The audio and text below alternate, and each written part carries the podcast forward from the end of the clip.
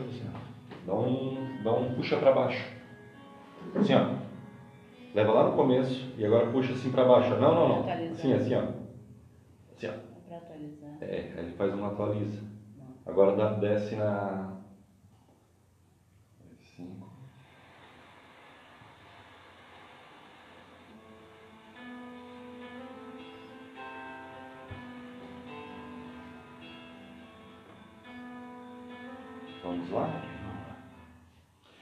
Bom dia a todos, estamos iniciando neste sábado o programa Dimensão Espírita, que está sendo transmitido ao vivo aqui da Associação Espírita Consolador Prometido de Içara.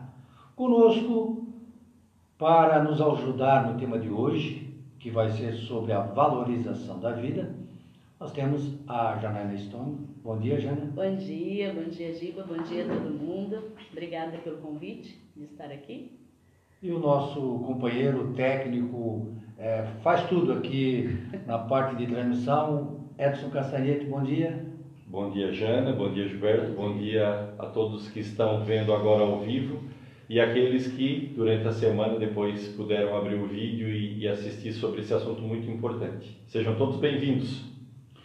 Por falar em todos aqueles que irão assistir durante a semana, além daqueles que estão assistindo ao vivo, nós iremos ofertar, durante essa semana, dois ingressos.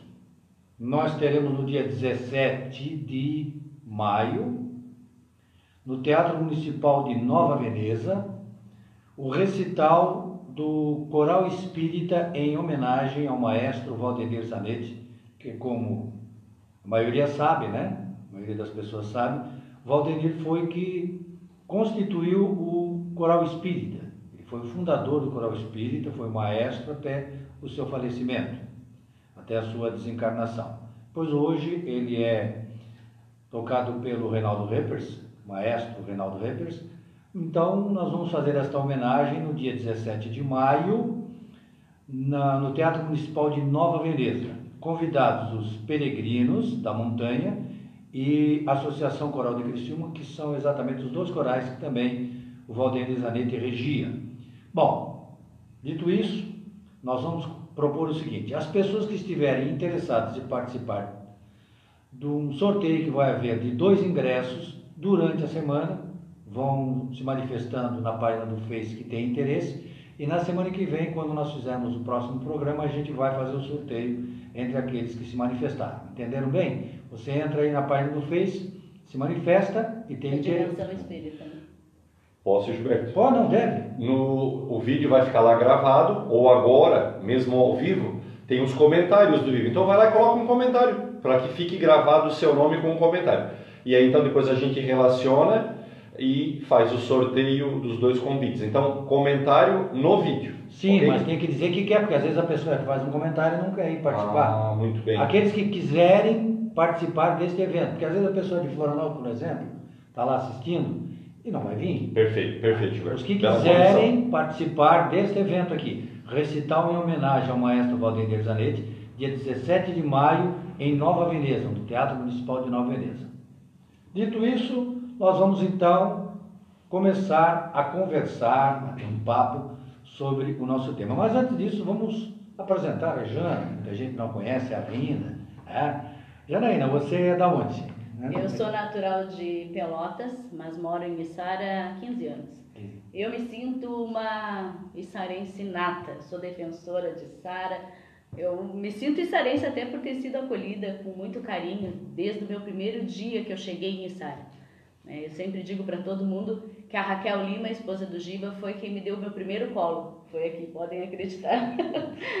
Certo, Jana. E, e você já conhecia o Espiritismo na sua cidade ou veio conhecer aqui? Sim, lá eu frequentava uma casa espírita, Fabiano de Cristo, uma casa bem antiga, mas eu nasci em berço espírita, né? Eu tenho já a criação desde muito pequena, eu via minha família lendo livros espíritas e falando de espiritismo e de vida após a morte, então para mim sempre foi muito fácil lidar com a doutrina espírita e com situações que às vezes possam te deixar angustiado, mas tu sabe que aquilo não é pro resto da vida. A gente sabe que a vida é, é eterna, né? E nós estamos aproveitando exatamente a tua presença aqui, porque o tema tem a ver com o que a gente já abordou em palestra. Você já fez uma palestra sobre essa temática, valorização da vida, eu também já fiz. Então hoje nós vamos conversar entre nós aqui sobre este assunto, que é muito importante porque a Federação Espírita Brasileira está recomendando a todas as casas espíritas que se preocupem com esse tema, com esse assunto, durante o ano inteiro, né? A gente sabe que lá em setembro tem o Setembro Amarelo, em que toda a comunidade, toda a sociedade brasileira é, aborda esse tema em todos os lugares, mas há necessidade também que isso seja feito com mais amplitude durante o ano todo. É um trabalho de formiguinha, né, Giba? A gente tem que estar carregando isso o tempo inteiro.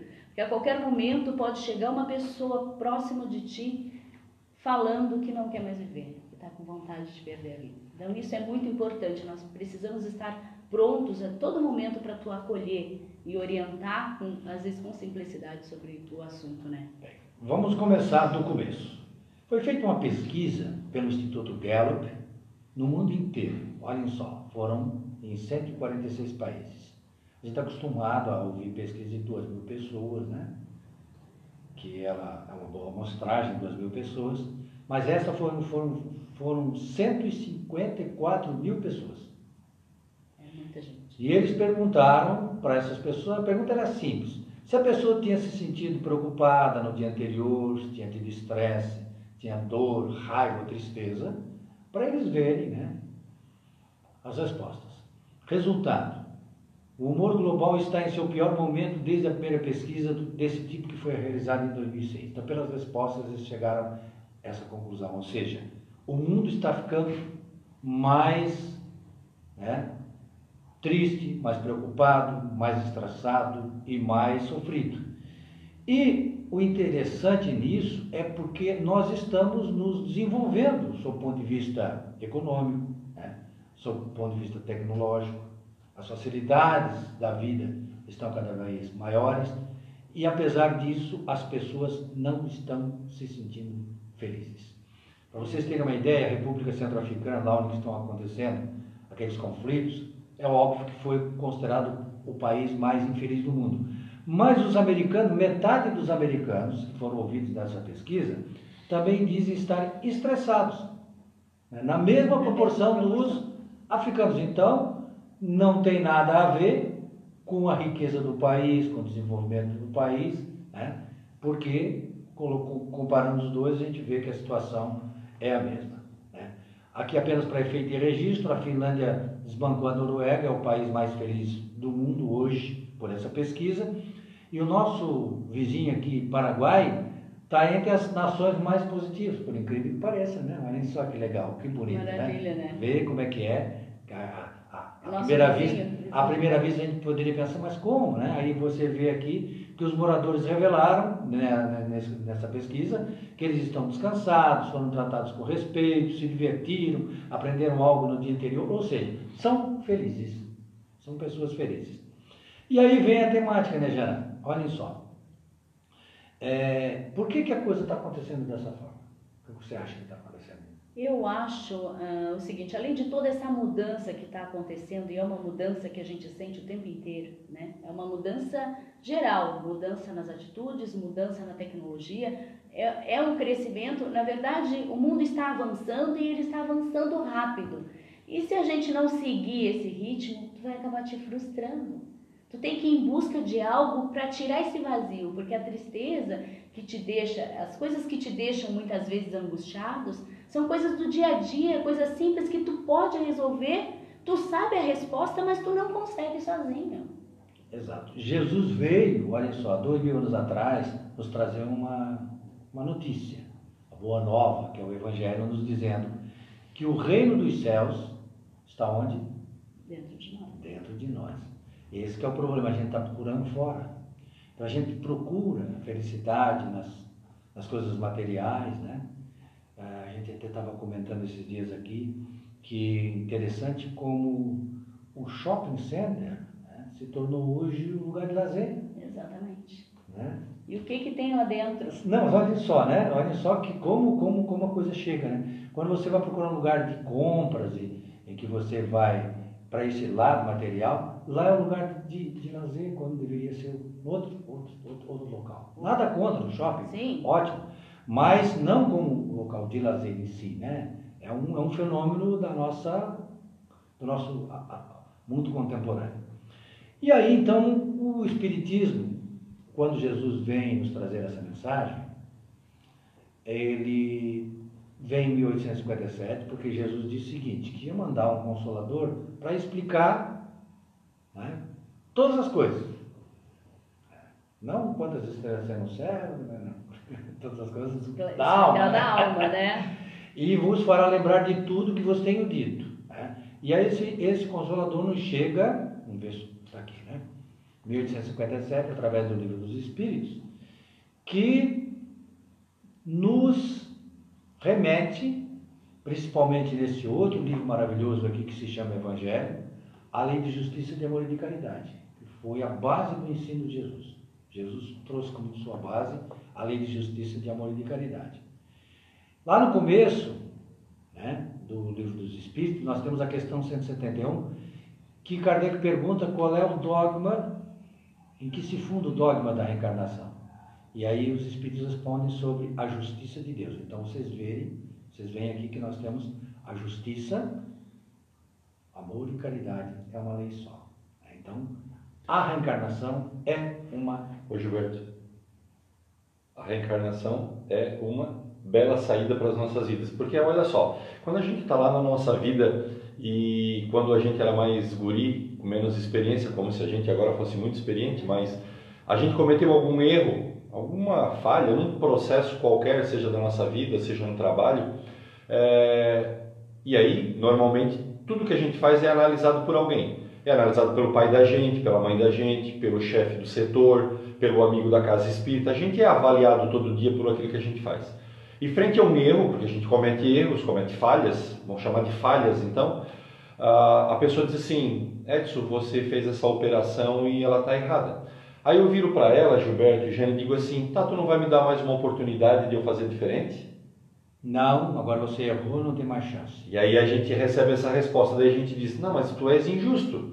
Eu precisaria de uma outra oportunidade. Eu errei, talvez por uma desatenção, eu poderia ter feito diferente, poderia ter feito melhor. E aí, como o Gilberto falou, na pergunta 171, é a justiça de amor e caridade, onde Deus na nossa frente e a gente pede: eu tenho uma outra oportunidade? Ele assim tem. Você vai ter uma outra reencarnação para refazer aquilo que você não fez bem feito. Eu queria fazer o exemplo porque a gente tem que entender que na vida da gente acontece a pergunta 171 O tempo todo inteiro. dia. Todo dia. Só que na figura de Deus está uma outra pessoa, seja o pai, seja o, o, presidente eh, da casa espírita, o padre, porque ele também ouve as falhas das pessoas lá no confessionário. Então, ah, a pergunta 171 se faz todo dia. Amor e caridade, se, a justiça, amor e caridade se faz todo dia na nossa vida. E quando Kardec per- pergunta para os espíritos, na questão 132, qual a finalidade da encarnação, qual é a resposta que eles deram já? A finalidade da reencarnação é, é, a oportunidade de tu rever aquilo que tu falhou. Não é verdade? Exatamente. Quando Deus te dá essa oportunidade, tu não, não conseguiu, como deu o exemplo o Edson agora, tu não seguiu aquilo que tu havia prometido antes de reencarnar. Aí Deus chega e diz assim: não, vamos lá, vamos te dar uma nova chance. Provavelmente naquele período onde tu falhou, pode vir aquele mesmo fato a acontecer.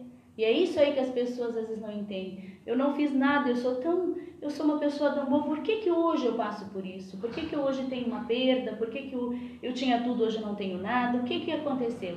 E talvez você tenha falhado naquele período em que você estava numa vida anterior e não conseguiu passar isso.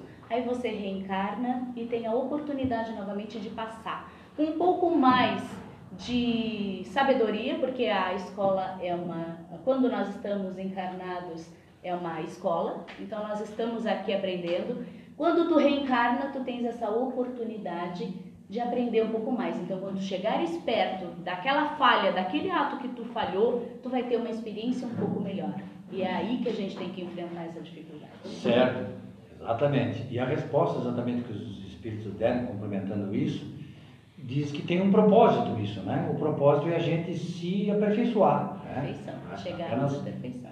Só que são muitas e muitas encarnações. Eu não vou chegar, ah, eu hoje já sou um espírito perfeito. Não, nós ainda nós estamos muito mais próximo do início do que do fim, da nossa criação do que aonde realmente nós chegaremos. O fim como eternidade, né? É, o fim como o fim eternidade. Não como fim, mas como objetivo. o objetivo de sermos Deus, né? De chegar a essa capacidade, né? Certo. E aí, então, é, o Espiritismo, nesse livro maravilhoso chamado Evangelho, segundo o Espiritismo, está aqui, a Maria Sala. Estamos hoje com as obras todas aqui postas na mesa. O Edson pediu para a gente, quando falar uma obra, mostrar. Estamos mostrando.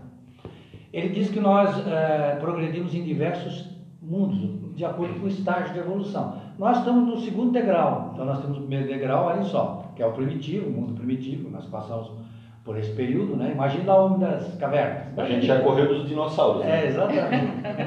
é. E agora nós estamos no mundo de provas e expiações. Então nós precisamos explicar o que, que são as provas, o que são as expiações para as pessoas entenderem. Né? Principalmente expiação. Porque expiação sempre teve uma conotação de castigo, e não é de castigo. Nós vimos agora que a lei que rege o universo é a lei de justiça, de amor e de caridade. Então, uma expiação não tem nunca essa didática de castigo, e sim a didática de amor, de justiça e caridade, de ensino. Né? Então, a expiação são provas obrigatórias. São provas, são geralmente sofrimentos físicos e morais, que são impostas a nós. Para quê? Para nós nos ajustarmos à lei. Então, quando a gente descumpre a lei, quando a gente não age de acordo com a lei, a lei vem e nos coloca no devido caminho. Né? A questão que a gente não pode. Já vamos falar aqui também agora das provas. E as provas são escolhas que a gente tem, né? antes de vir, a Jana falou aqui, antes de nós reencarnarmos, nós nos reunimos lá com, com os nossos orientadores espirituais e aí nós examinamos o nosso perfil, né? Vamos ver aqui, você nessa encarnação você se perdeu na riqueza. Não é melhor a gente diminuir um pouco, diminuir um pouco você não ser tão rico nessa, né? Você se perdeu aqui ó, no sexo, não é melhor você não vir assim tão bonitinho, tão. Né? Então, vai ajustando e a gente vai estudando com eles a melhor forma. Então a prova a gente escolhe e a expiação ela é imposta para você se ajustar. Né? Mas é bom que a gente esclareça que quando a gente está aqui, a gente não sabe se é prova ou expiação. O bom é isso, né? É, porque assim, às vezes a gente vê uma pessoa com. Como é que a gente diz? Portador de necessidade. Deficiência tem um, uma deficiência. E ah, na nossa cabeça pode passar a ideia de que aquilo é expiação. Não, pode ser uma escolha do próprio espírito. Né? É, tem um caso que quando nós fomos lá em Uberaba, o Edson se lembra, que foi citado de um, um espírito que foi conversado com ele, né, em desdobramento, é, sobre a tua encarnação em que ele era cego. Podemos conversar para ver por que tu é cego? Aí foram fazer uma pesquisa histórica de encarnações passadas. Ele foi cego numa encarnação, aí sim como expiação, porque ele era muito é, egoísta, vivia só aproveitando a vida, não, esquecendo da sua parte verdadeira que é o interior. interior. E aí então para que ele se passasse Voltasse para dentro, dentro dele, ele ia passar por essa expiação que foi imposta para ele. Tudo bem.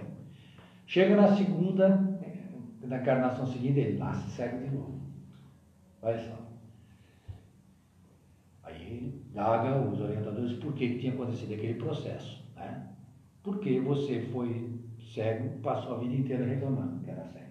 Então nessa você vai aprender a não reclamar. A não reclamar. Ai, ai, Terceira encarnação atual dele, cego de novo. De novo cego por quê? Porque você também foi só cego, não fez mais nada. não aproveitou para nada? É, não, não, não, não foi útil, foi uma pessoa, um peso. Não reclamou, tá certo, já é um progresso, houve uma evolução, mas você não, não, não viveu a vida normal. Né? E aí então nessa ele estava seguindo esta outra recomendação. Observe que apenas a primeira foi uma expiação, a segunda já foi um processo de, de prova e a, a, a terceira também. Eu, eu me lembro desse fato porque no meu tempo de faculdade eu tinha um, um colega de aula que ele era casado, trabalhava e estudava, e inclusive ficava do lado da, da carteira dele, e vi ele anotar aquela linguagem que eles têm. Tem uma, ele tem uma coisa de metal, ele fazia com um furinho assim, anotava o que o professor falava. Um cego que estava fazendo direito. Aí vocês vão dizer, ah, mas isso não é como é. É como, só que ele era o melhor da classe. Ele não enxergava nada e ele, a esposa dele lia todo o material em casa, ele gravava e ele era simplesmente o melhor aluno da faculdade. Não só da nossa turma, como de todas as turmas. Né? Então, olhe só, né? olha só que legal quando as pessoas que às vezes têm, são portadores de deficiência, a gente tem inúmeros casos que são exemplos de pessoas que superam aquilo, passa a ser um motivo de superação. Bom, então nós temos as provas e temos as expiações, né? E além disso, Jana, a espiritualidade nos dá um lugar para a gente treinar a nossa vida. Que lugar é esse, Jana? A nossa família. E quando nós chegamos nessa família, ali já está tudo muito bem organizado. Houve uma escolha entre pais e filhos para que eles nascessem ali naquele lar. Né? Naquela família, muitas vezes a criança vem sem lar, a gente sabe. Muitas vezes vem numa família totalmente conturbada, mas nem por isso ela deixa de estar passando por aquilo que foi necessário, ou por prova ou por expiação. Por prova ou expiação. Já vi fato, eu tenho um fato que eu sempre conto, que na minha cidade natal tinha uma, um, uma família de empresários, eles tinham diversas padarias dentro da cidade, e eles tinham quatro filhos. E um dos filhos não teve jeito de morar na família. Ele era um menino de rua, ele ia para a rua, ele não conseguia viver, ele era um espírito rebelde diante de uma família com estrutura, com boa casa, condições de manter ele no melhor, na melhor escola, e ele era um pivete de rua, como era chamado na época. Ele, ele, volta e meia ele desaparecia duas, três semanas, voltava ele com toda a turma de amigos. Por essa, por essa família? Não, ele nasceu nessa família. Ele nasceu. Ah, ele nasceu. Ele nasceu na família. Ele era dono da empresa, das empresas. Ele era um dos filhos do casal que era dono das empresas. E ele resolveu ir para a rua, a sair para a rua, e ele vivia lá no meio da turma de rua. Ele morava na rua, ele dormia nos colchões de rua, no papelão, embaixo das marquises um grupo. Volta e meia ele se juntava com todos os amigos, chegava em casa, aí a mãe oferecia o café, dava comida, dizia: Fica, meu filho, eu acolho teus amigos também. Não, eu não fico, eu não fico. Uma vez a mãe até prendeu ele, amarrou ele, e ele deu um jeito de fugir. E aí, o que, que é isso nessa situação? Ele tendo uma família que poderia dar tudo para ele e ele não conseguia viver. Hoje não sei qual a situação dele. Na época ele usava todos os tipos de drogas, desde o crack, da cola. Na época era a cola de sapateiro, que era o que mais tinha na região, isso há uns 20, 25 anos atrás. Hoje não se sabe por onde anda, né? E ele tinha uma família. E aí, que situação é? É verdade. E a família é exatamente colocada na nossa vida para que a gente aprenda, eu sempre digo isso, é aquilo que a gente não sabe da gente. Gilberto, essa semana no nosso estudo do nosso grupo, a nossa companheira Regina fez uma colocação muito legal. Ela disse assim: é, até na nossa caminhada a gente pode errar, né? nas nossas escolhas a gente pode, frente às bifurcações da vida, a gente pode escolher um caminho que não seja, mas nós nascemos no lugar certo. Exatamente. Nós fomos colocados na família que fizemos parte da escolha para estar. Então, a gente pode até dizer, ah, mas eu não gostaria de estar aqui com vocês, né? Uhum. Muitas vezes o adolescente, quando está meio chateado, acaba dizendo né? para o pai e para a mãe, eu nem pedi para estar aqui. Pediu. pediu de joelhos, né? Pediu. Um lugar é certo. A nossa família foi, nós fizemos parte da escolha da nossa família. Então, o lugar que a gente está é o lugar certo. Pode ter certeza disso. A espiritualidade não se engana. Como nós vimos ali no começo, Além disso, se, não, se foi uma expiação, ou seja, foi uma imposição da lei, o objetivo sempre é justiça, amor e caridade. Ou você escolheu. É, então, olha só, você não está nessa família por acaso. Nós não estamos na nossa família, como o Edson falou, por acaso. Nós estamos porque isso foi escolhido ou pela espiritualidade ou por nós para o nosso bem. É sempre para o nosso bem. A lei é de justiça, de amor e de caridade. Então, é sempre para o nosso bem. E o objetivo de nós vivermos em família, o principal é nós nos conhecermos. Porque fora dali é difícil a gente se conhecer. Na empresa, por exemplo, onde a gente trabalha, a gente veste uma máscara. É, se é chefe, de chefe. Se é empregado, aquele empregado certinho, bonzinho. Uhum. Né? No centro espírita a gente é tudo certinho aqui, né? Perfeição. É Perfeição. palestrante e santo. É, é. Mas em casa não. Em casa a gente não tem como enganar os nossos familiares. Lá nós somos verdadeiramente quem nós somos. E aí a gente passa a se conhecer, porque a gente não se conhece. Né? Quando a gente pergunta para uma pessoa quem tu é, diz assim, o meu nome é fulano de tal, a minha profissão é tal, eu, eu estudo em tal lugar eu tenho tal família. Você, esse não é você.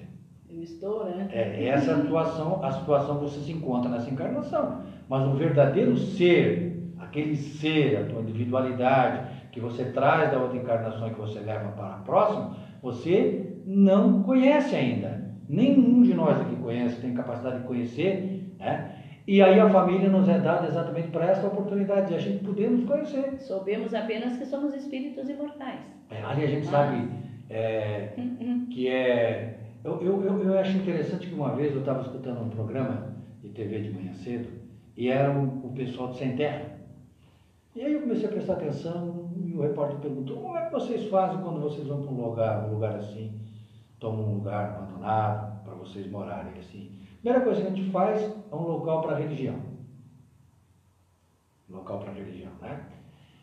E o segundo, duas coisas que a gente faz. Uma tenda para a religião escola, ali funciona a religião, funciona a escola. E um campo de futebol. Mas um campo de futebol.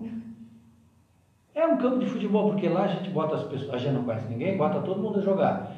Aí, pelo comportamento das pessoas, a gente sabe aquele que é parceiro, aquele que é reclamão, e ali a gente vai classificando as pessoas. Então, na família, legal, né? né? É, na família, a É, é um campo de futebol onde a gente ali, no dia a dia da peleja do dia a dia, do jogo do dia a dia, a gente vai se revelando, né? vai se mostrando quem realmente é. E aí, nós eh, temos que analisar nessa questão, o Jane Edson, da família, primeiro, né, a criança. Como é que as nossas crianças estão sendo hoje educadas? A Maquele teve consoladora essa semana, consoladora prometida de Sara, fez uma excelente palestra. Né? A palestra está gravada lá no perfil, eh, na página do Consolador Prometido. Quem quiser assistir, uma palestra linda sobre evangelização infanto-juvenil. Muito bom. Então, que nos mostra a utilidade do estado de infância, que está na questão 383 do Livro dos Espíritos, porque o Kardec, o cara muito esperto, sujeito muito esperto, perguntou para os espíritos assim, mas para que, que serve esse período longo de infância, quando a gente sabe que tem animais que já nascem andando, né? É, É, o é. ser humano é totalmente Fica um dependente, né? tempão, né? Lá, por quê? Ele perguntou, para que, que ele tem que passar por um período tão grande na infância? Aí os espíritos respondem que é porque é um período mais acessível às impressões morais, e naquele momento que ele passa a receber a orientação das pessoas encarregadas da sua educação, e aí ele precisa daquele período longo. É verdade. Em Gilberto, eu, eu vejo assim também, igual o animal, né, que nasce, ele, ele cai da mãe em pé, né? O animal cai da mãe em pé e a primeira coisa que ele faz, ele procura as tetas, né? Já vai procurando as tetas e já começa a mamar e daqui a pouquinho, passado duas semanas, ele já está vivendo sozinho. A mãe está lá Totalmente cuidando dele, a mãe está lá cuidando dele, mas ele já está vivendo sozinho. E na relação, e aí a gente observa que é instintivo isso, né? É muito instintivo. Não há ali essa individualidade que nós, humanos, temos, né? Nós, espíritos individualizados, temos. E na relação família, Gilberto, eu acho muito importante porque, e aí falando da pergunta 383, porque nesse longo tempo que a gente fica com a família ah, muito próximo dela, é para também criar esse laço de amor, porque a gente sabe das nossas encarnações anteriores em que a família nos colocou agora em situações de estarmos juntos, mas pode ser que no passado a gente até inimigo era.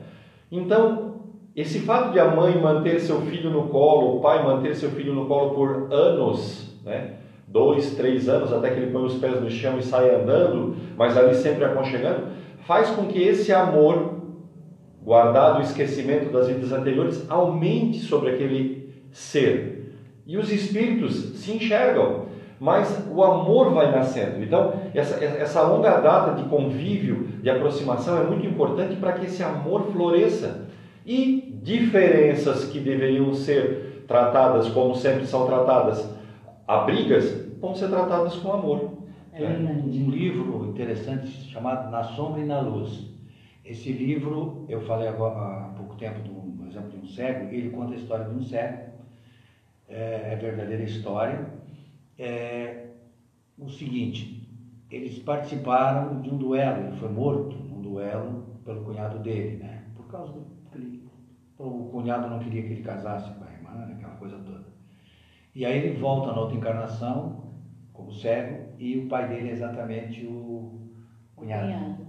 Aí eles desenvolvem todo um amor muito bonito naquela história, naquele período ali. E aí quando eles retornam para o mundo espiritual, eles né, veem aquele que era o desafeto da encarnação anterior, agora, nessa última, foi o pai que cuidou dele, ou ele foi o filho amado pelo pai. Isso o é objetivo é da encarnação é exatamente isso, quando eles nos colocam né, é, juntos, não é para nós vivermos as turmas brigando, esse é o objetivo. O objetivo é desenvolver entre nós o amor. Não é um ringue, né? É, não é um ringue. E o é. fato de passar pelo estado de infância, como diz ali, justamente porque quando é criança é muito mais fácil de tu ensinar aquilo que, que é o certo e que é o errado. E a criança, depois de uma certa idade, até logo no início, como falou na palestra, a criança começa a mostrar quem é aquele espírito que é imortal. Ele é um espírito milenar, mas ele vem como criança para nós ensinarmos o que é o certo e o que é o errado, dar limites a eles. E não é fácil. Não é fácil. A gente a coisa mais difícil hoje em dia para uma mãe, para um pai, é dizer um não para um filho. Porque é fato, eles fazem birra, eles gritam, eles se jogam e ali fazem chantagem e a mãe acaba se perdendo, o pai se perde também e aquela criança começa a ganhar tudo que ela quer de material, mas acaba passando a parte do ser, do abraço, do carinho, não tem. São crianças que hoje em dia com a tecnologia que a gente fala, cada um nos seus celulares, cada um nos seus tablets e as crianças ali naquela, naquela situação sem um abraço, sem um afeto, sem uma atenção. Então, como a Janaína está bem ponderando, deve haver uma atenção dos educadores em relação às crianças, principalmente na atualidade. E este é o grande problema. E aqui, apenas eu vou citar aqui para não esquecer, né? Que depois, mais adiante, Kardec pergunta na questão 385 e por que, que dá essa mudança quando a criança chega na adolescência? Aí, aí os espíritos respondem, porque daí volta ao que era. O espírito então você vê a importância da encarnação. Se a gente não passasse pelo período de infância, a gente já seguiria do mesmo, mesmo lugar onde que a gente estava na, na encarnação anterior. A gente passa por aquele período longo de infância para receber valores, e aí quando a gente chega na adolescência, vai entrar em conflito entre aquilo que a gente aprendeu dos nossos pais, dos nossos educadores e o que a gente era na encarnação anterior. E naquele momento ali é que se opera ou não a mudança. Exatamente. É? Onde a, o ser vai fazer um filtro daquilo que ele tem e daquilo que o pai ensinou. E daquilo ali ele vai montar mais uma diferença no seu, no seu Não atropelando o assunto, o assunto hoje nosso é sobre valorização da vida e acaba que esse assunto leva aquela, aquela, aquele ato, né? É, muitas vezes pensado a gente diz ato impensado, mas muitas vezes é planejado, que é o suicídio. Então, nós estamos falando de valorização da vida, mas percebam, esse ato, ele é o fim. Ele foi provocado por uma série de circunstâncias que chegou àquele ponto.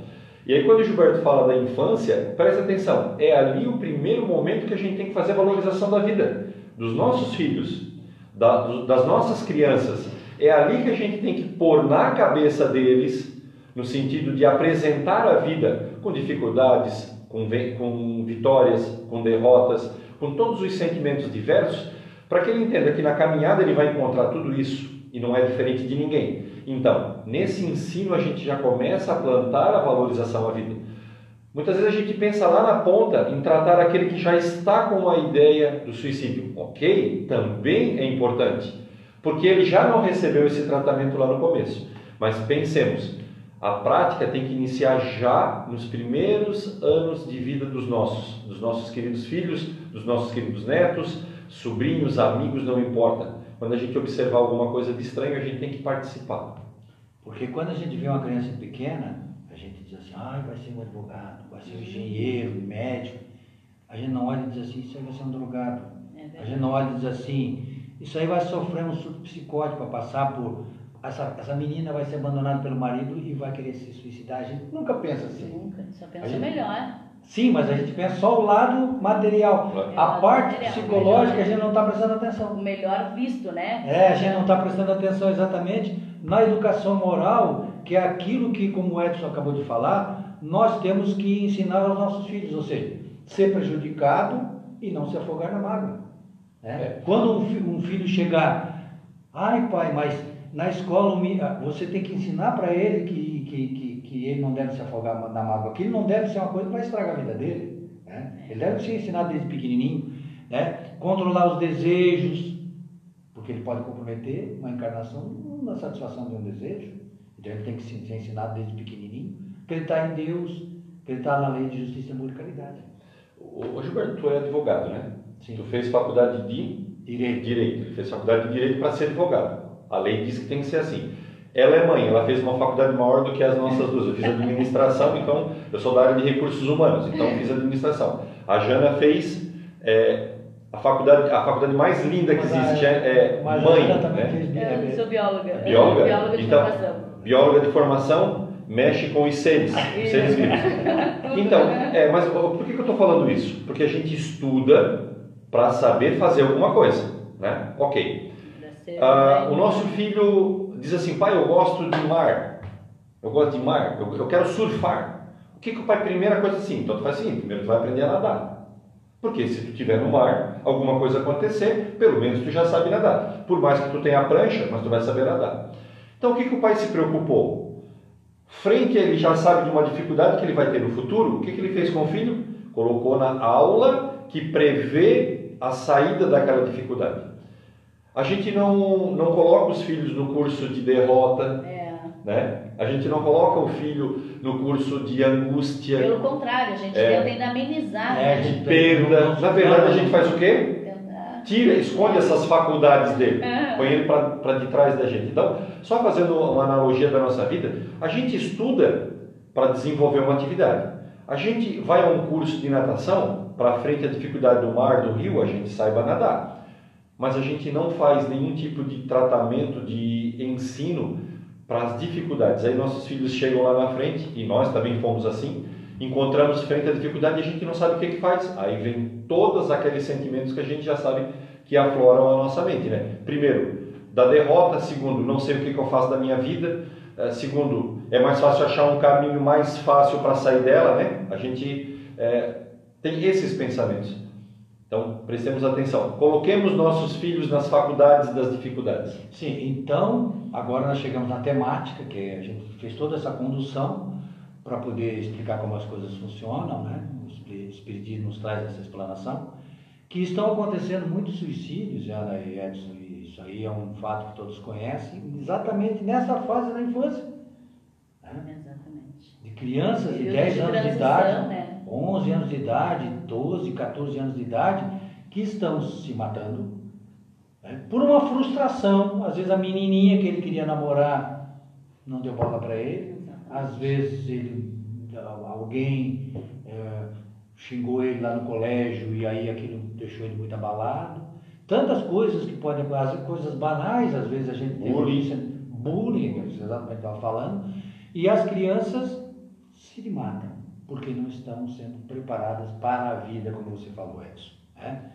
E aí nós é, ampliamos esse, esse assunto porque é uma preocupação muito grande hoje na nossa comunidade em relação a, a isso. A Jana até trouxe aqui, né, Jana? Você trouxe um livro aqui. André Trigueiro. É, vamos mostrar ele aqui. Mostra aqui para o pessoal esse livro aqui. Esse livro é do André André. Trigueiro.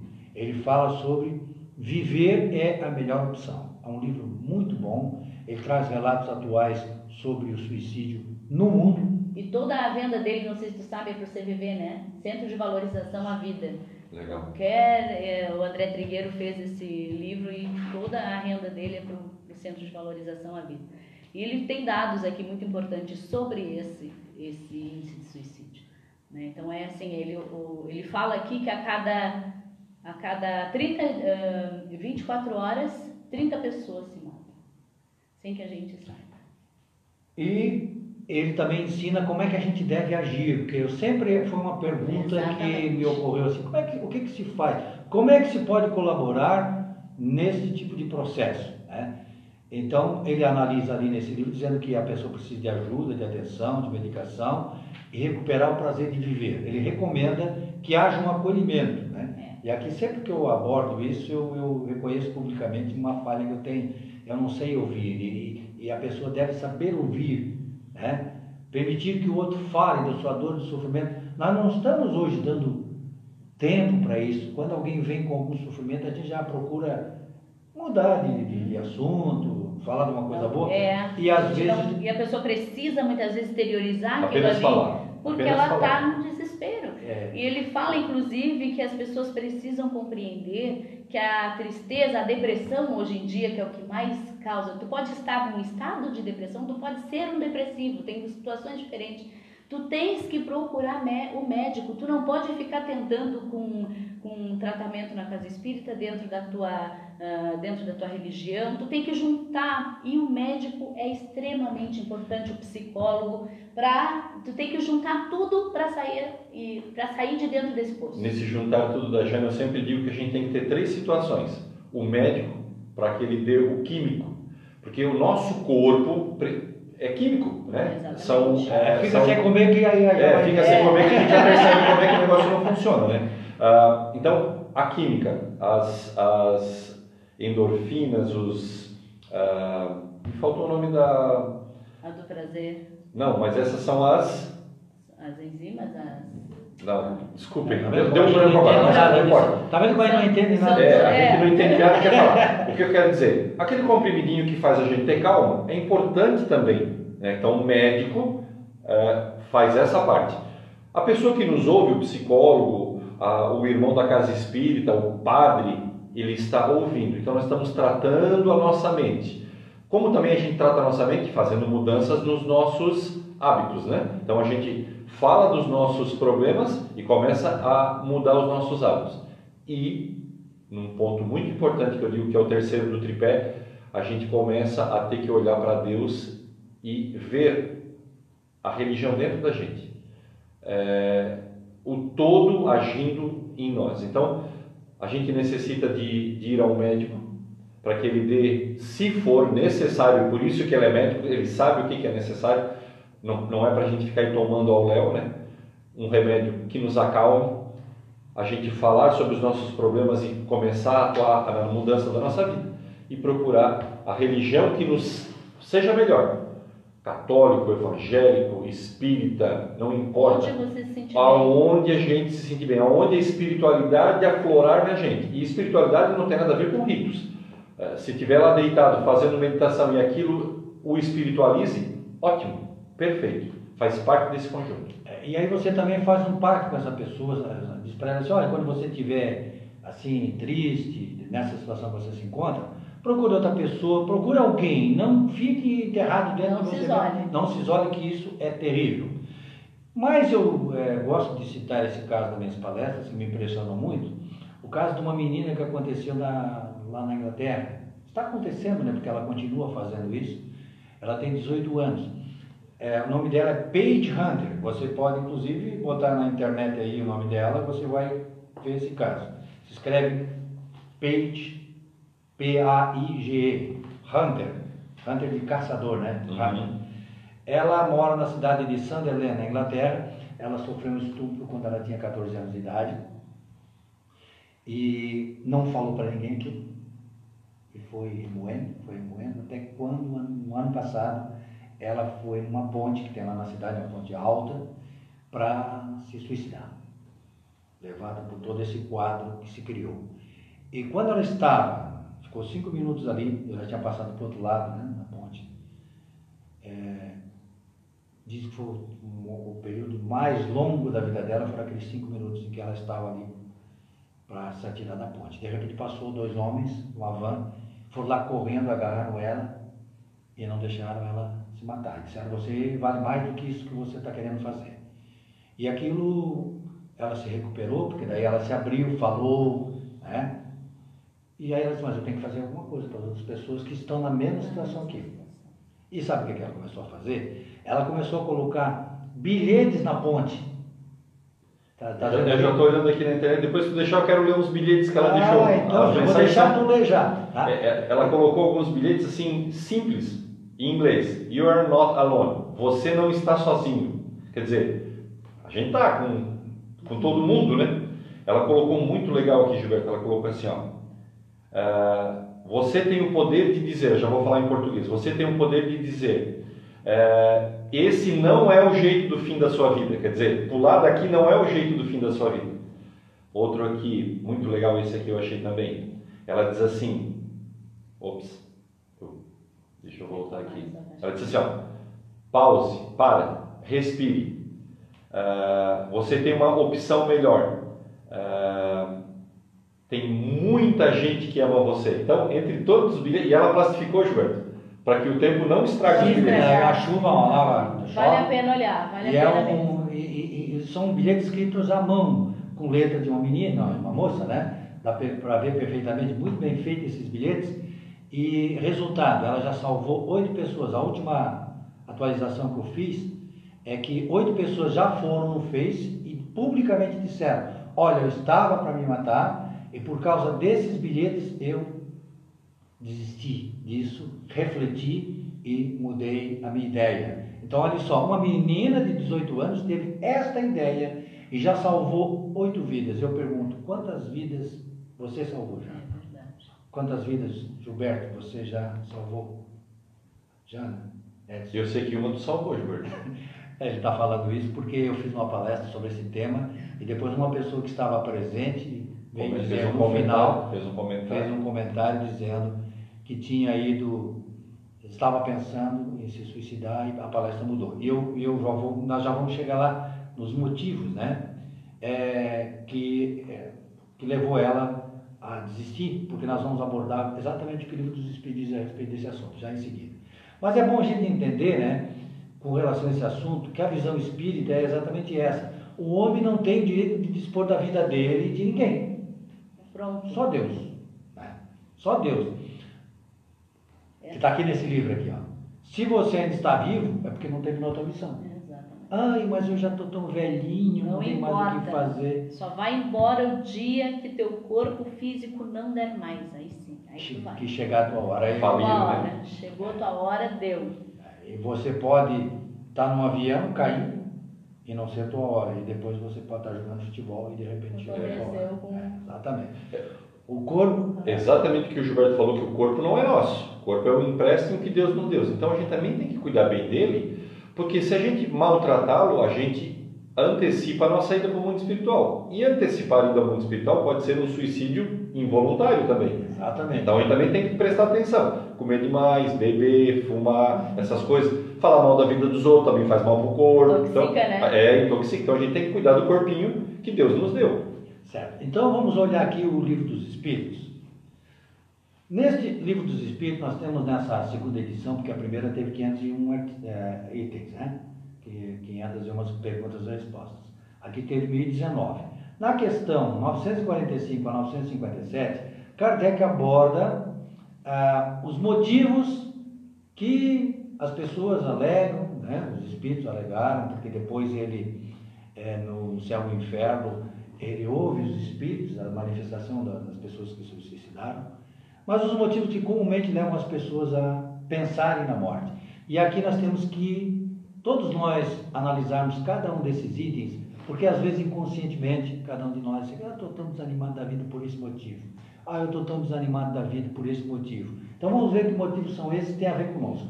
Tá? Primeiro motivo, 945, a questão. Mas se a pessoa pensar em se matar porque está desgostosa com a vida, qual foi a resposta que os espíritos deram? Juliana? Porque não trabalhavam. Pergunta que eles fazem. Por que, que as, pessoas não, por que, que as pessoas não trabalham? né? Você trabalha, você não vai ficar pensando em nos gostos da vida. Exatamente. E aqui a, palavra trabalhar no sentido que o Espiritismo dá a essa palavra, não só aquele trabalho Trabalho material, né? material, né? Também trabalho aquele dê prazer, é o trabalho de Toda, toda, é, toda ocupação útil, tudo que você faz, se ocupa de forma útil, você está realizando um trabalho. Então, quando você vai lá na sua escola, ajudar a sua escola voluntariamente, quando você vai lá visitar uma pessoa no hospital de forma voluntária, quando você faz um programa como esse aqui, de esclarecimento você tal. você- Carrega a bolsa da tia para subir nas escadarias. Tudo isso é um trabalho Uma que vai somando na É nossa uma, é uma atividade. É. Aí quando você está realizando uma, uma atividade assim, né, você não se desgosta da vida. Você vai. Tem prazer em viver, porque Exato. tu te sente útil. Tem um, teve um palestrante que veio aqui uma vez e ele disse: antes de qualquer ato que tu for realizar, a primeira pessoa que recebe é você. Tudo que tu fores fazer, tu vais receber antes. Se tu for dar um abraço em alguém, o primeiro ato é teu, é abraçar. Tu vai ser abraçado primeiro. Né? Então Tem- é muito interessante isso. É, tem na literatura espírita um caso que foi relatado, né, o Caio, inclusive, que relatou para nós numa palestra. É, ele disse que a pessoa tinha, na sua programação reencarnatória, passar por um câncer. Foi uma escolha dela. né? Ela passou por aquilo porque era um- uma necessidade que ela tinha. Só que ela, quando chegou no câncer, ela tinha que ir nas quintas-feiras fazer a chamada quimioterapia. Uhum. E ela ia no hospital, fazia quimioterapia e tudo aquilo. Sabe o que ela fazia nos outros dias da semana? Hum. Não te lembra que eu falei na palestra? Te lembra, não. Sabe o que que ela fazia? Lembro, lembro, O que ela lembro. fazia? Vamos ver, fazer o teste da memória. Não, Peraí. quando tu estava na palestra já, né? Agora vai ficar vermelha não, não, não. Não, não, não. Acho que ela ia no hospital, não ia? Sim, exatamente. Para dar conforto para aqueles que estavam fazendo Ah, o É tratamento. uma memória Ah, Ah, Nos outros dias da semana, na É segunda, verdade. na terça, na quarta, na sexta, ela ia no hospital, ia lá na fila onde estavam as outras mulheres e dizia, "Ó, eu também Faço faço tratamento, dói muito, realmente a pessoa se sente desconfortável, a situação é assim, dava força para aquela pessoa. Imagina, que coisa maravilhosa. É? Deve ter se curado bem rápido, né? Exatamente. Ela se curou. Não estava, inclusive, na programação dela a cura, né? Porque ela tinha escolhido esse tipo de prova.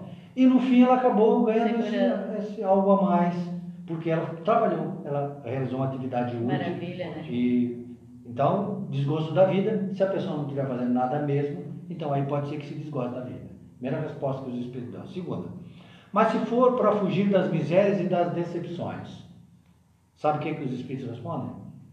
São Sabe? provas ou expiações. Aquilo que nós escolhemos, eh, explicamos. Aquilo pelo que eu estou passando, essa miséria, essa decepção, né? ou é uma prova que eu escolhi, ou seja, eu escolhi. Eu não me lembro mais, tudo bem, mas eu escolhi. Ou é uma expiação, que é uma imposição da lei ao meu próprio benefício. Então pensa assim, que um dia você chega em casa, seu filho está lá sentado, e você diz assim, filho, tu não vai para aula hoje? Não, pai, hoje tem prova, não vou. Pois é, o dia mais importante que tem aqui é o dia da prova. Claro que os outros dias são importantes para aprender, mas o dia da prova também é importante. É ali que época você o pai vai só aprender. olhava, né? É, e aí então a gente tem que passar por aquela prova, por, por, aqu- por, por aquela prova, né? ou, ou por aquela expiação, então não tem como explicar, dizer que ah, eu me matei, me suicidei por causa de misérias e decepções. E se for por vergonha? Porque tem isso também, tá? Tem gente, Tem. ai, mas eu. Ai, eu estou Tem gente que deixa inteira. de viver, deixa de, de, de aproveitar a vida por vergonha. Vergonha, vergonha, gente.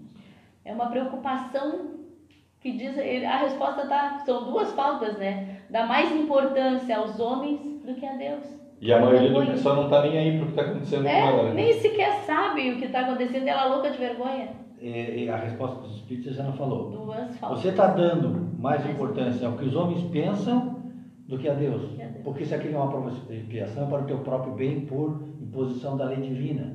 Tá? Se é por imposição da lei divina, você tem que dar satisfação, como dizia a Mater de, de Calcutá, a Deus. É entre você e Deus. É. Não é entre você e outros. É, nada negócio é comigo e Deus. Exatamente. Tá? E então não tem que ter vergonha. Ah, mas ele faliu e agora está devendo para a cidade inteira. Trabalha, reconquista de novo e paga, né, Gilberto? É assim, a coisa mais fácil que tem, esse caminho é fácil. Se houver um interesse em se preocupar, em tentar, pelo menos, as pessoas às vezes amenizam também, né? Sim, A gente sim. tem que pensar em tudo. Mas pensem bem, é entre você e Deus. Certo? Perfeito. Questão 950, é, desculpa, o que, que diz a questão 950? A 950 assim, ó, de repente é para a gente chegar mais cedo no mundo espiritual, né? Encurta, né? Para chegar mais cedo. E a resposta é muito boa. Assim, ó, faz o bem que tu chega mais rápido. Porque eu até digo, eu até digo assim, quando a gente está de bem com a gente, de bem com a família, de bem no trabalho, de bem com a gente, a vida flui de uma maneira que parece que não há rastro. Não tem assim nada, parece aqueles grilhões pendurados, pesos pendurando a gente, Se a gente houver, não consegue. consegue levar É, um quando a gente está né? bem consigo, quer dizer, claro, probleminhas a gente tem, mas no, no todo a gente está bem, a vida flui. É uma asa delta voando naquele, naquela imensidão do espaço, né? A gente voa. Então, fazer o bem faz com que a gente chegue ao céu. O céu, inclusive do nosso coração, né? O céu que está dentro da gente. Eu digo céu numa referência a estar do outro lado, né? Então, fazer o bem encurta essa caminhada. E quando eu vi essa resposta, eu me lembrei de um caso que eu li na literatura espírita de uma mulher que ela auxiliava um determinado religioso, sempre prestava serviço, e um dia ela estava passando por, por, pelos vizinhos e escutou uma dizer assim: Essa aí quando morreu vai direto para o céu. História verdadeira. A gente Sabe? sempre ouve essas frases. É, essa aí vai direto para o céu. E aí o que que ela fez? Foi em casa tomou um veneno porque ela ia direto para o céu, Ah, certo? E foi? É claro que não, né? é. E só que, é, além do, desse fato ter acontecido, é, ela causou um transtorno muito grande. Olha só, Sim. é, o religioso ficou em uma situação difícil porque a, a comunidade, alguma coisa aconteceu. Sabe como é que é o povo, né? Alguma, não, ninguém ia se matar assim, Uhum. né? E aí o marido também ficou numa situação difícil, caiu na bebida, os filhos acabaram tendo Ficou uma que- reação em cadeia, né? prejudicou uma. Porque às vezes suicídio não. Por isso que aquela menina botou aquele, aquele bilhete ali, né? A pessoa não está sozinha, pensa nos outros. É um dos bilhetes dela. Porque a gente não tem essa. Aí não pensa o que, que aquilo pode provocar. Nesse livro, de Memória É, eu ia fazer que tu trouxesse, é legal, né, É. Esse é um dos livros mais lindos da literatura espírita. Conta a história de Camilo Castelo Branco, aquele escritor português que se suicidou porque ele estava cego e aí ele não resistiu. E aqui conta essa história no mundo espiritual, exatamente. De vários suicidas, De né? vários suicidas e das situações, né? E aí conta a passagem que ele é levado ao porto e lá mostra, a espiritualidade mostra para ele o que, que aconteceu em virtude do suicídio dele. Essas Sim, causas, a- a, a- reação que aconteceu. A filha se prostituiu, o filho, É, a a mulher mulher, também, a mulher o filho foi entrou, cadeia. o filho foi para cadeia, então, e lá ele cai num arrependimento assim profundo, né? Então, a gente nunca está sozinho e, e- e o tirar da nossa vida vai ocasionar uma série de transtornos na família, na sociedade, em todos os locais, né? Exatamente.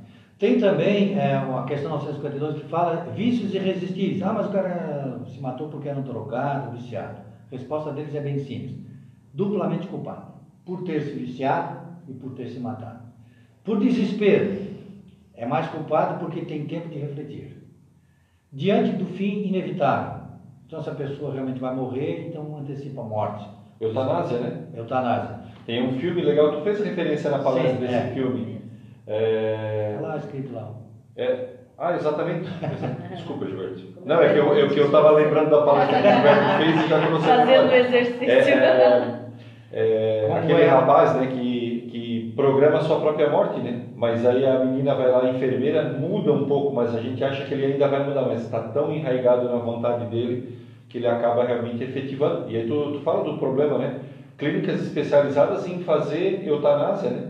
Mas eutanásia não de pessoas que estão vegetando, eutanásia de pessoas que estão Sim, conscientes. ele era um ah, tetraplégico, aí ele disse, não, eu vou acabar com a minha vida. Foi lá, contratou uma clínica médica e pagou um dinheiro alto lá e eles mataram. ele. Num- lugar, num, num país evoluído como a Suíça. E hoje ainda tem lá, existe lá na Suíça essas clínicas é que as pessoas cometem esse ato através dessa maneira. Né? E aí a gente sabe que o tempo é Deus quem determina. A hora certa, porque como o livro dos Espíritos nos explica, às vezes aquele momento final, aquele período, aquilo ali é a prova que ele escolheu. Ele tem toda uma encarnação para se. Chegar aquele finalzinho É, ali que vai ele tem ser. toda uma encarnação para se fortalecer. Como quem vai, como um amigo meu que disputou uma vez a São Silvestre, ele se preparou o ano inteiro para que chegar naquele momento da corrida, ele correr. Então a gente se prepara toda uma vida para passar por aquele momento. Finalzinho ali, se quando- entrega. Se entrega, bota O nome do Deixa filme é Como perder. Eu Era Antes de Você. como eu era antes de você, Isso. exatamente. é. E ele tem. E a gente se envolve no filme e depois quando é, termina dessa forma a gente fica pensando, puxa vida, que mensagem que estão passando, né? Uma mensagem terrível. E aí tem um, uma outra questão que o livro dos Espíritos fala, e se for para se juntar às pessoas amadas, né? quer, quer ir antes, quer morrer antes, para se juntar à pessoa amada. E essa pessoa que teve aqui na, na minha palestra, era exatamente esse pensamento dela. Pessoa disse que estava pensando em ir para o mundo espiritual e aí né, se matar para encontrar o pai cedo. E eu gostaria de fazer uma referência a essa, a essa pergunta, juntar-se às pessoas amadas. Aqueles que é, tiveram ao seu caminho o Espiritismo, nos estudos a gente percebe que a gente está sempre com as pessoas amadas. Mesmo em é, é, lugares diferentes, é, eles no mundo espiritual, nós ainda no mundo espiritual, porém encarnado, então o mundo é o mesmo, é isso que fique, que, que fique muito claro. Nós estamos sempre juntos. Muitas vezes nos nossos sonhos a gente desdobra e vai ter com eles. Então, é, a falta de conhecimento, a ignorância dessa, da sistemática dos mundos, mundo espiritual, mundo material, acaba fazendo com que achando que isso está em outro planeta, tá vamos usar esse termo. Não, a gente está junto. É, eles cuidam da gente, eles estão com a gente. A gente também daqui pode ajudá-los em orações, em pensamentos positivos. Imagine que um filho da gente pega um avião e vai para a Austrália, exatamente no oposto do globo. Eu não consigo estar com ele, mas eu consigo ligar, ok? Eu consigo falar com ele. Mas é o máximo que a gente pode fazer. Mas a gente também consegue ter essa comunicação com o mundo espiritual, guardadas as proporções dos ensinos e, e avanço da doutrina em cada um. A gente também tem essas relações. Então a gente está sempre com os nossos. Não da maneira que a gente imagina, material, frente a frente, mas a gente está em presença, em espírito, em sensações. Nós nunca estamos afastados deles, né? dos amados nossos. Né? Verdade. Resultado, na questão 957, consequência do suicídio. Resultado, nada ganha quem pratica, certo? No céu e inferno, o Kardec coloca, como eu já falei, a situação dos suicidas, como é que eles estão lá no mundo espiritual. Mas é bom que, como nós estamos. Aguinha. Não vive assim, né? Ah, bom é, é. isso lembrar que a doutrina espírita é uma doutrina consoladora. Então, se alguém né, já provocou o aborto, pode ter acontecido isso, que também é outra forma devida de você agir errado, ou né, aqueles que têm parentes que se suicidaram, não ou pensem, pensaram também, sim, pensaram. É, não pensem que eles estão perdidos e abandonados, não. Eles cometeram algo muito grave, que terá graves consequências, mas eles estão sendo muito bem cuidados pela espiritualidade. É. Tudo dentro do seu tempo, não podemos esquecer isso, né? Certo. Esse livro faz esse relato, mostra que, por exemplo. Esse livro, para quem não gosta de ler, ele tem inclusive para tu ouvir ele.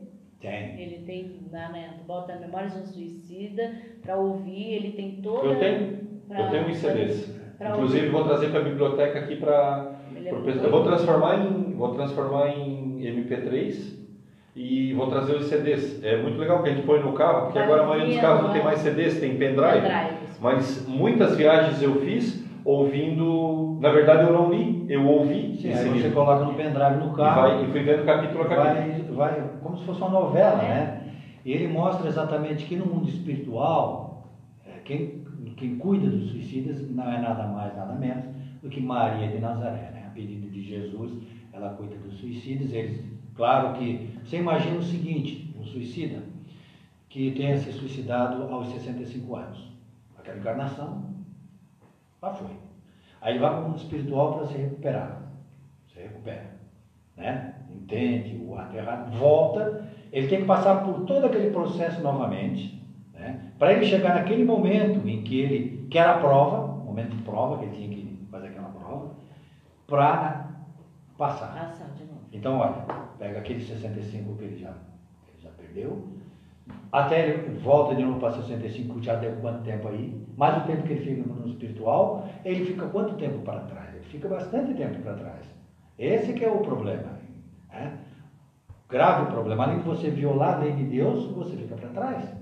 O peso da consciência, que a consciência acusa. Sim, imagina. Né? Mas a doutrina consoladora nos diz o quê? Primeiro, que eles são megóides. Segundo, que você pode recuperar em outras encarnações. Sem contar Ah. o tempo que às vezes eles vêm e faltou concluir a morrer com 80, vai ficar ainda Sim, só aquele exemplo período ali. Aquele que eu falei, dos 65. É, às vezes, às vezes só Às um vezes, pequeno período. um pequeno É. período para cumprir os, até os 80 que ele É, faltou, né? Existe toda Já essa tem toda mecânica. essa né? mecânica aí É. que é importante compreender. E, e, consequência do suicídio, ninguém que viola a lei divina ganha um prêmio por isso. Pelo contrário. Não seria, porque Deus ele é bom, mas ele é justo. Então, se todos aqueles que estão passando por dificuldades, é como se um professor desse nota para um aluno que não fez, não fez a prova. Aí todo mundo vai para a prova, ele dá, de acordo com os resultados, as, as respostas, ele dá nota. Aí ele não veio, um lá não veio, ele dá nota. não. Seria um professor injusto. E Deus é justo. Né? Então ele não premiaria alguém por não ter feito a prova corretamente, ou a prova ou ele cumprir a expiação. Então essa é a mensagem que nos traz a doutrina espírita. E como foi alertado aqui pelo, pelo Edson, né?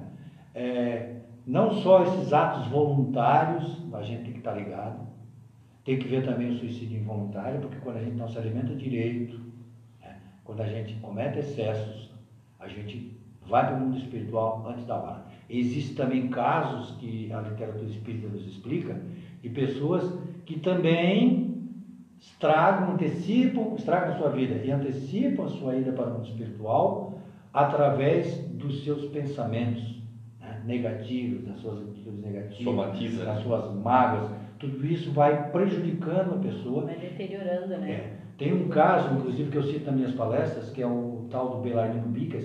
Ele era espírita, ele morreu com 58 anos de idade. Ele era espírita há 20 anos. E quando ele chega lá, ele constata que ele era para morrer aos 80.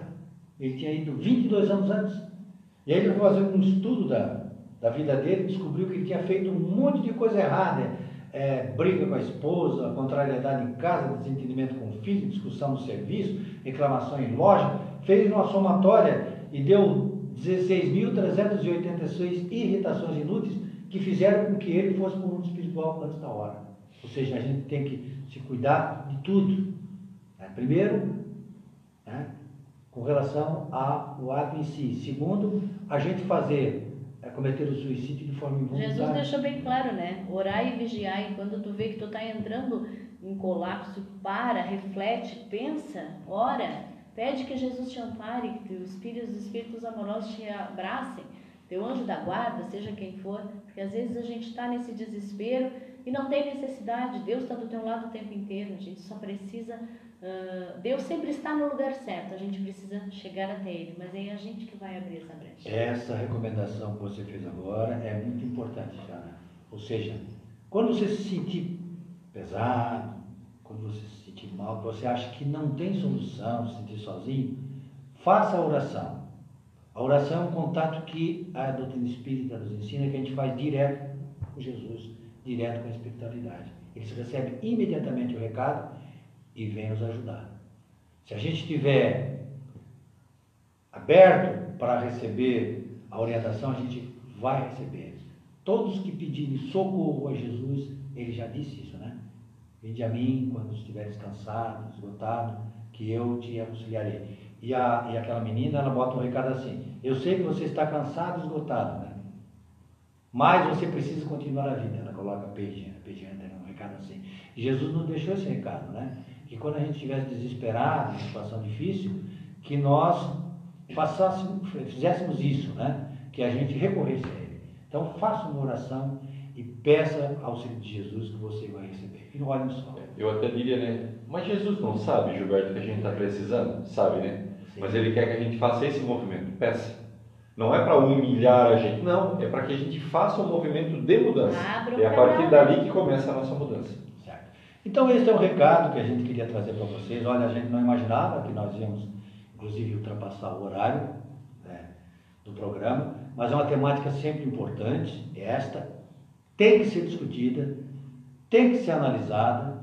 Todos nós temos que colaborar nessa tarefa, porque temos que ficar atentos. né? E olha só, uma menina lá, que nem sei se tem religião, não, não se fala qual é a religião dela, isso é um assunto secundário. Ela resolveu São de tomar uma atitude positiva e ela está ajudando as pessoas na cidade dela, né, a não se matarem, porque isso é uma atitude que viola as leis divinas e tem as suas graves consequências.